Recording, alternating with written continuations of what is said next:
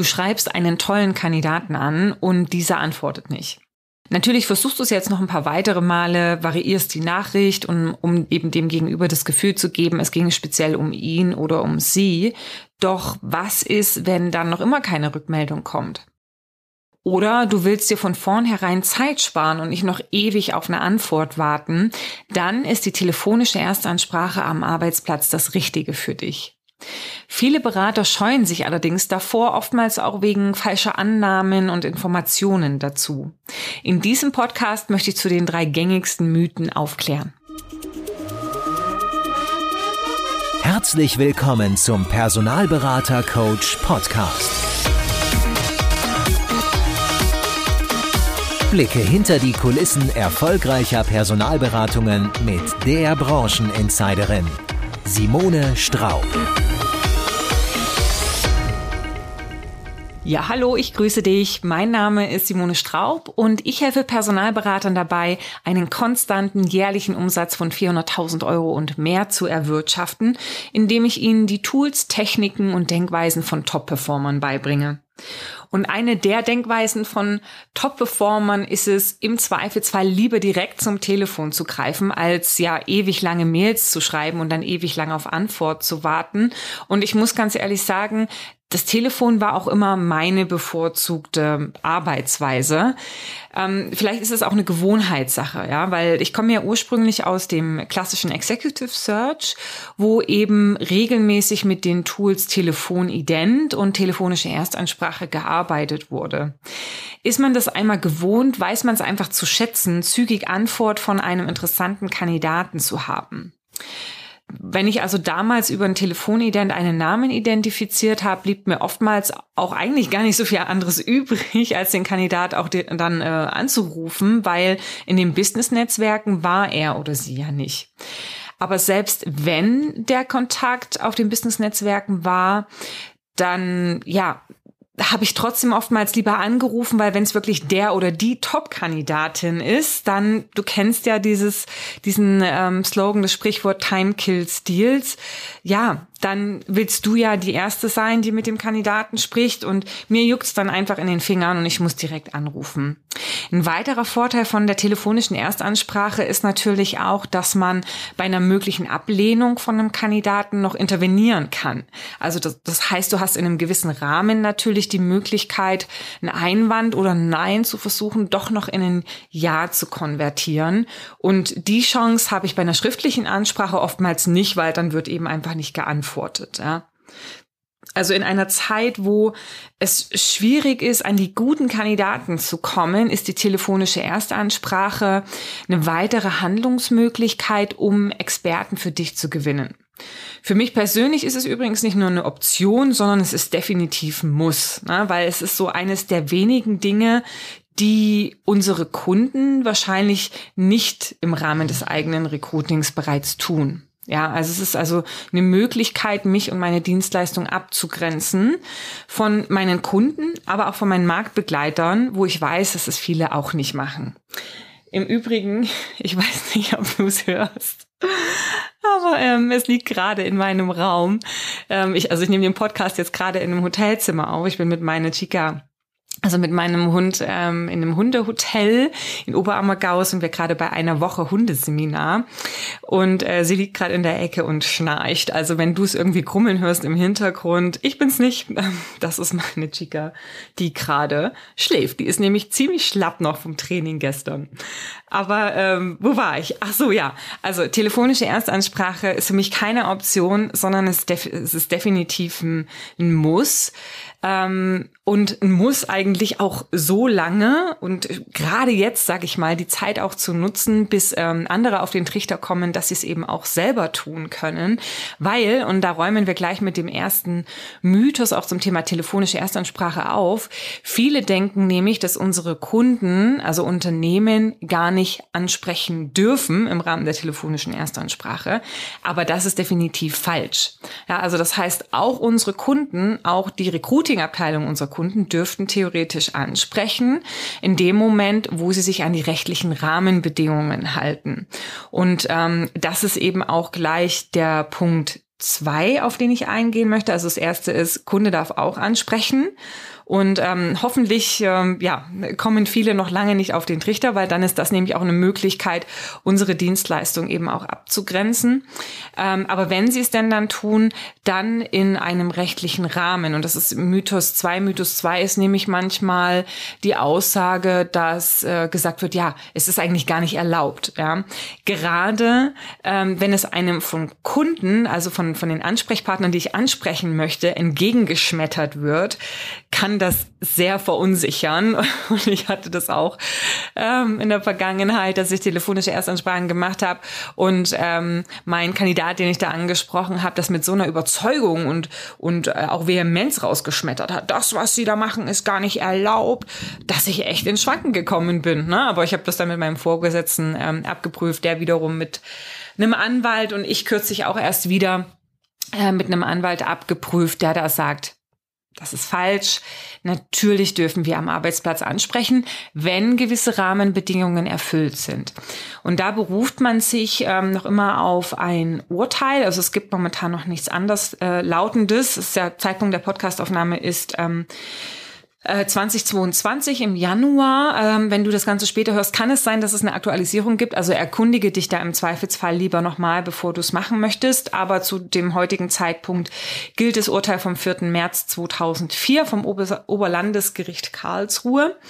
Ähm, und dass das sagt, der Personalberater ist gehalten, nachdem er sich bekannt gemacht und den Zweck seines Anrufes mitgeteilt hat, zunächst festzustellen, ob der Angerufene an einer Kontaktaufnahme als solcher und zu diesem Zeitpunkt Interesse hat. Nur wenn dies der Fall ist, darf er die in Rede stehende offene Stelle knapp umschreiben und falls das Interesse des Mitarbeiters danach fortbesteht, eine Kontaktmöglichkeit außerhalb des Arbeitsbereiches verabreden. In jedem Fall handelt ein Personalberater wettbewerbswidrig, wenn er das Gespräch fortsetzt, obwohl der Angerufene Betroffene, sei es auch ohne Angabe von Gründen zu erkennen gegeben hat, dass er an einem Wechsel des Arbeitsplatzes allgemein kein Interesse hat oder das Gespräch äh, jedenfalls nicht zu diesem Zeitpunkt führen möchte. So, das war der ganze Gesetzestext, aber da steckt schon sehr, sehr viel drin, auch in der Art und Weise oder zur Art und Weise, wie du die Ansprache gestalten sollst. Ja, es geht also im Wesentlichen darum, erstmal abzuprüfen, hat das Gegenüber Interesse? Das ähm, passiert kurz bevor du die Stelle vorstellst. Da ergibt sich übrigens auch gleich ein Paradoxum, ne, in dem Moment, wo du sagst ähm, oder wo du nach dem Interesse fragst, aber gar nicht so ein bisschen anteasern kannst, ist das Risiko relativ hoch, dass eben schon direkt ein Einwand kommt. Da gibt es einen kleinen Workaround, ähm, wenn du an dem interessiert bist oder auch grundsätzlich interessiert bist. Okay, ich habe das jetzt gehört, aber wie transportiere ich das ins Tagesgeschäft? Kann ich dir nur empfehlen, www.rexplorer.com, also R-E-C-X-P-L-O-R-E-R Recruiting und Exploring verschmolzen. Ähm, dort gibt es ähm, ein Online-Training zum Thema Recruiting und in diesem Recruiting-Online-Training ist, ähm, sind auch Inhalte zum Thema telefonische Erstansprache mit Gesprächsbeispielen, mit Audio, äh, Audios dazu sogar, mit Einwandbehandlungen etc. Also ne, wenn du sagst, okay, ja, ja, macht alles Sinn, ich will eigentlich gleich in die Umsetzung gehen, ich bin schon eingekauft, Simone, wie kann ich es machen? Dann äh, kannst du jetzt ausschalten und dir das Online-Training holen. Und dort ähm, wirst du Schritt für Schritt durchgeführt. Wenn du sagst, nee, jetzt gib mir erstmal noch die weiteren Mythen, weitere Informationen, ich bin mir noch nicht ganz sicher, dann bleib dran und ähm, mach's gern danach. Aber, also wie gesagt, es geht darum, kurz Interesse abzufragen und es geht eben darum, auch die Stelle kurz und knapp zu umschreiben. Ja, also das heißt, dass das einzige Ziel eigentlich von diesem Telefonat ist es am Ende eben den, ähm, den Folgetermin zu vereinbaren, wo man dann eben auch außerhalb der Arbeitszeit spricht, weil was man eben vermeiden möchte oder was der Gesetzgeber ähm, eben bezwecken möchte, ist, dass der Arbeitgeber, der aktuelle Arbeitgeber eben geschützt wird und ähm, ja nicht ähm, der Arbeitnehmer über Gebühr von seiner Arbeit abgehalten wird. Na, also deswegen das einzige Ziel von der telefonischen Erstansprache ist es eben einen Folgetermin zu vereinbaren und das Gespräch relativ knapp zu halten. Und da sind sich die Anwälte jetzt auch nicht so ganz einig, was ist jetzt eigentlich knapp? Sind es zwei Minuten, sind es vier Minuten? Ich persönlich finde vier Minuten schon echt lang. Also in anderthalb bis zwei Minuten kriegst du schon viel rüber. Da ist auch zumindest eine kleine Mini-Einwandbehandlung ähm, drin, obwohl der Gesetzestext sagt, man muss eigentlich sofort auflegen, aber da schlägt das Vertrieblerherz äh, hoch, wo ich mir denke, na ja, eine kleine Schleife muss ja erlaubt sein und das ist eben in anderthalb bis zwei Minuten durchaus ähm, machbar und im Zweifelsfall, wer erinnert sich daran, ähm, wie lang eben dann eben auf einem Einwand noch rumgeritten wird. Ne? Aber grundsätzlich erstmal äh, die Information, telefonische Erstansprache am Arbeitsplatz ist erlaubt. Und unter diesen Rahmenbedingungen übrigens auch für die Unternehmen, also für unsere potenziellen Kunden. Warum wird es von Ihnen nicht gemacht? Hm, keine Ahnung. Also ich glaube, aus den Wesen oder die, die wesentlichsten Gründe dafür sind wahrscheinlich die Gründe, warum es viele ähm, Personalberater und Personalvermittler nicht machen, weil einfach Unsicherheit besteht, weil man nicht weiß, darf man es überhaupt und wenn, wie geht's?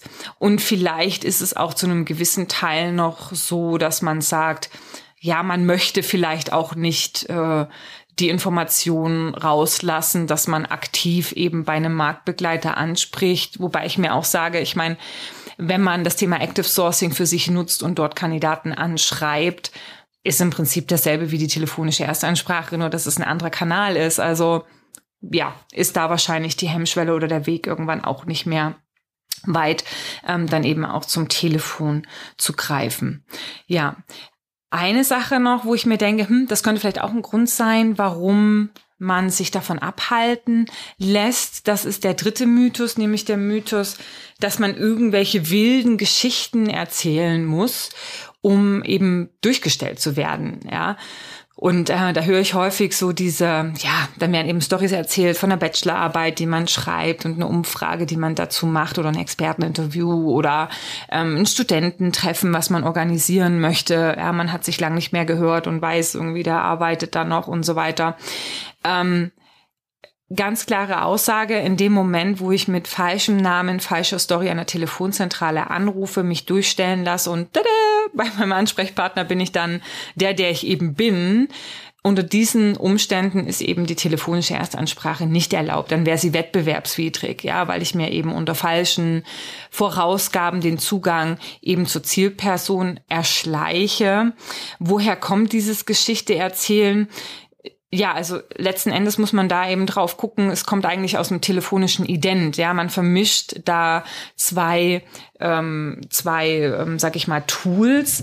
Das eine ist der Telefonident, der eben gängigerweise in der Branche so gemacht wird, dass man mit einer falschen Identität, also falscher Name, mit einer falschen Story, unterdrückter Telefonnummer beim Kunden anruft, mit dem Ziel, überhaupt erstmal Informationen zu bekommen zur Zielabteilung. Also, ne, wo sitzt die für mich relevante Person? Wie groß ist die Abteilung? Wie viele Personen gibt es da noch, die das ausüben? Wie sind die Namen und, und im Idealfall auch, wie ist die Telefonnummer? Ja, das ist ein eigener für sich abgeschlossener Anruf und die telefonische Erstansprache dann wiederum erfolgt mit dem Klarnamen, also mit dem richtigen Namen und eben dann auch der richtigen Firma, wobei man natürlich dann auch darauf aufpassen muss, wenn man äh, das Wort Personalberatung oder Recruitment Services ähm, im Namen führt, ähm, da sollte man sich dann vielleicht ja, taktisch etwas anderes überlegen oder vielleicht einfach diesen Firmennamen auch weglassen, wenn er so ähm, nach Personalberatung schreit, ja. Aber es ist in jedem Fall so, dass ein Ident-Anrufen, das wurde mir damals auch schon immer eingebläut, ein, ein Ident-Anruf ist zwingend von der telefonischen Erstansprache zu trennen. Ansonsten haben wir eben wie gesagt, ein rechtliches Problem und es ist auch bei der telefonischen Erstansprache meines Erachtens nach überhaupt nicht notwendig, diese riesen Geschütze auszufahren und da irgendwelche Stories zu erzählen. Wenn das notwendig wäre, dann frage ich mich, wie würde die telefonische Kaltakquise bei unseren Kunden funktionieren? Das ist ja eigentlich auch nichts groß anderes und da müssen wir jetzt auch keine wilden Geschichten erzählen, um dann am Ende zum Ansprechpartner ähm, durchgestellt zu werden. Ja, also so gibt's eben auch bei der telefonischen Erstansprache auf Kandidatenseite ähm, die Möglichkeit, sehr nah bei der Wahrheit zu bleiben oder dem Kunden oder dem äh, Unternehmen ähm, jetzt nicht unbedingt aufzudrücken, dass man da jemanden anspricht sprechen möchte. Auch hier wieder, wenn du dazu Ideen und Inspirationen brauchst, dann ist das Online-Training unter www.explorer.com ähm, das Richtige für dich. Ja, aber ähm, ja, wenn du dich fragst, hm, oder wenn du da diesen Vorbehalt hattest und sagst, ich fühle mich einfach nicht wohl mit dem Lügen, das musst du auch nicht. Ja, also du musst nicht lügen, wenn du telefonische Erstansprachen am ähm, Arbeitsplatz machst. Ja, das sind ähm, das sind eigentlich so diese drei Mythen. A, die Unternehmen dürfen das nicht. Quark. Sie dürfen es genauso wie wir. Ähm, B, es ist, äh, es ist ähm, unrechtmäßig, also es ist nicht erlaubt, ist auch Quatsch. Ne? Telefonische Erstansprache ist erlaubt unter, unter der Einhaltung gewisser Rahmenbedingungen. Und C, man muss lügen. Nein, das musst du nicht. Ja, ähm, und wenn du dazu, wie gesagt, Impulse brauchst, dann äh, kontaktiere mich gern. Entweder ähm, ist das Online-Training das Richtige für dich oder es ist eine kurze Frage auf einem schnellen Dienstweg sozusagen, dann ähm, beantworte ich die natürlich auch ähm, gerne. Also wie auch immer, aber pack dir auf jeden Fall die telefonische Erstansprache in deinen Toolkoffer fürs Recruiting. Ja, weil ich hatte es auch in dem letzten Podcast schon besprochen, Go Hunting or Go In-House. Ähm, es ist einfach aktuell mehr denn je unsere Aufgabe, alle äh, der uns verfügbaren Möglichkeiten zu nutzen, um gute Kandidaten, passende Kandidaten und Kandidatinnen für unsere Kunden aufzuspüren. Und für die guten, guten Kandidaten musst du einfach die Extrameile gehen, ja, weil wer sucht, wie alle suchen, wird finden, was alle finden. Und ja, wenn du findest, was alle finden, dann sprichst du auch das an, was alle ansprechen. Ne? Viele Ansprachen heißt, oh, irgendwann habe ich keine Lust mehr zu antworten. Hm. Also such dir ähm, extra Wege. Ähm, und wenn ich da gleich noch einen zweiten Spruch einbringen kann, der Weg zu den besten Kandidaten und den besten Kunden, dein Bestes geben. Ja, und wenn du die besten Kandidaten willst, dann gib auch dein Bestes. Ähm, und die telefonische Erstansprache gibt dir da einfach eine weitere Möglichkeit dazu. Ähm, wenn du jetzt sagst, okay, ja, ich mach's, ja, und gehst motiviert ans Telefon, möchte da gleich auch deine ähm, Erwartungshaltung managen. Es ist genauso wie bei der telefonischen Kaltakquise auf Kundenseite.